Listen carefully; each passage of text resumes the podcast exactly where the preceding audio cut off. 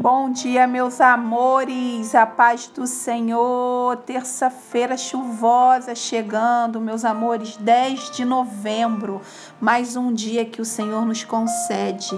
Meus amores, nossa leitura hoje é Jeremias capítulo 15.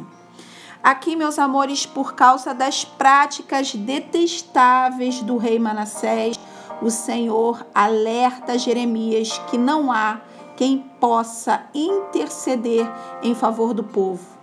E a seguir, pede para que Jeremias mande o povo embora da sua presença, pois o Senhor está cansado de demonstrar compaixão.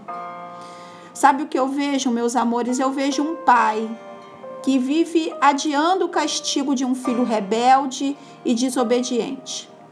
O Senhor poupava-os do castigo com a esperança de que a sua paciência fosse levá-los ao arrependimento.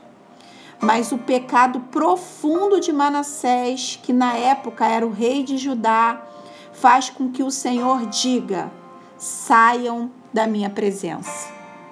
Jeremias, meus amores, é claro, se entristece. E o Senhor conforta Jeremias, dizendo: Eis que eu mesmo te livrarei das mãos dos ímpios e te resgatarei das garras dos perversos e sanguinários. Sabe o que é isso, meus amores? É promessa. Essa é a promessa para quem se arrepende para servir.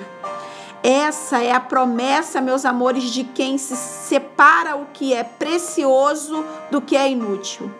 Essa é a promessa para quem encontrou a palavra e se nutre dela dia após dia.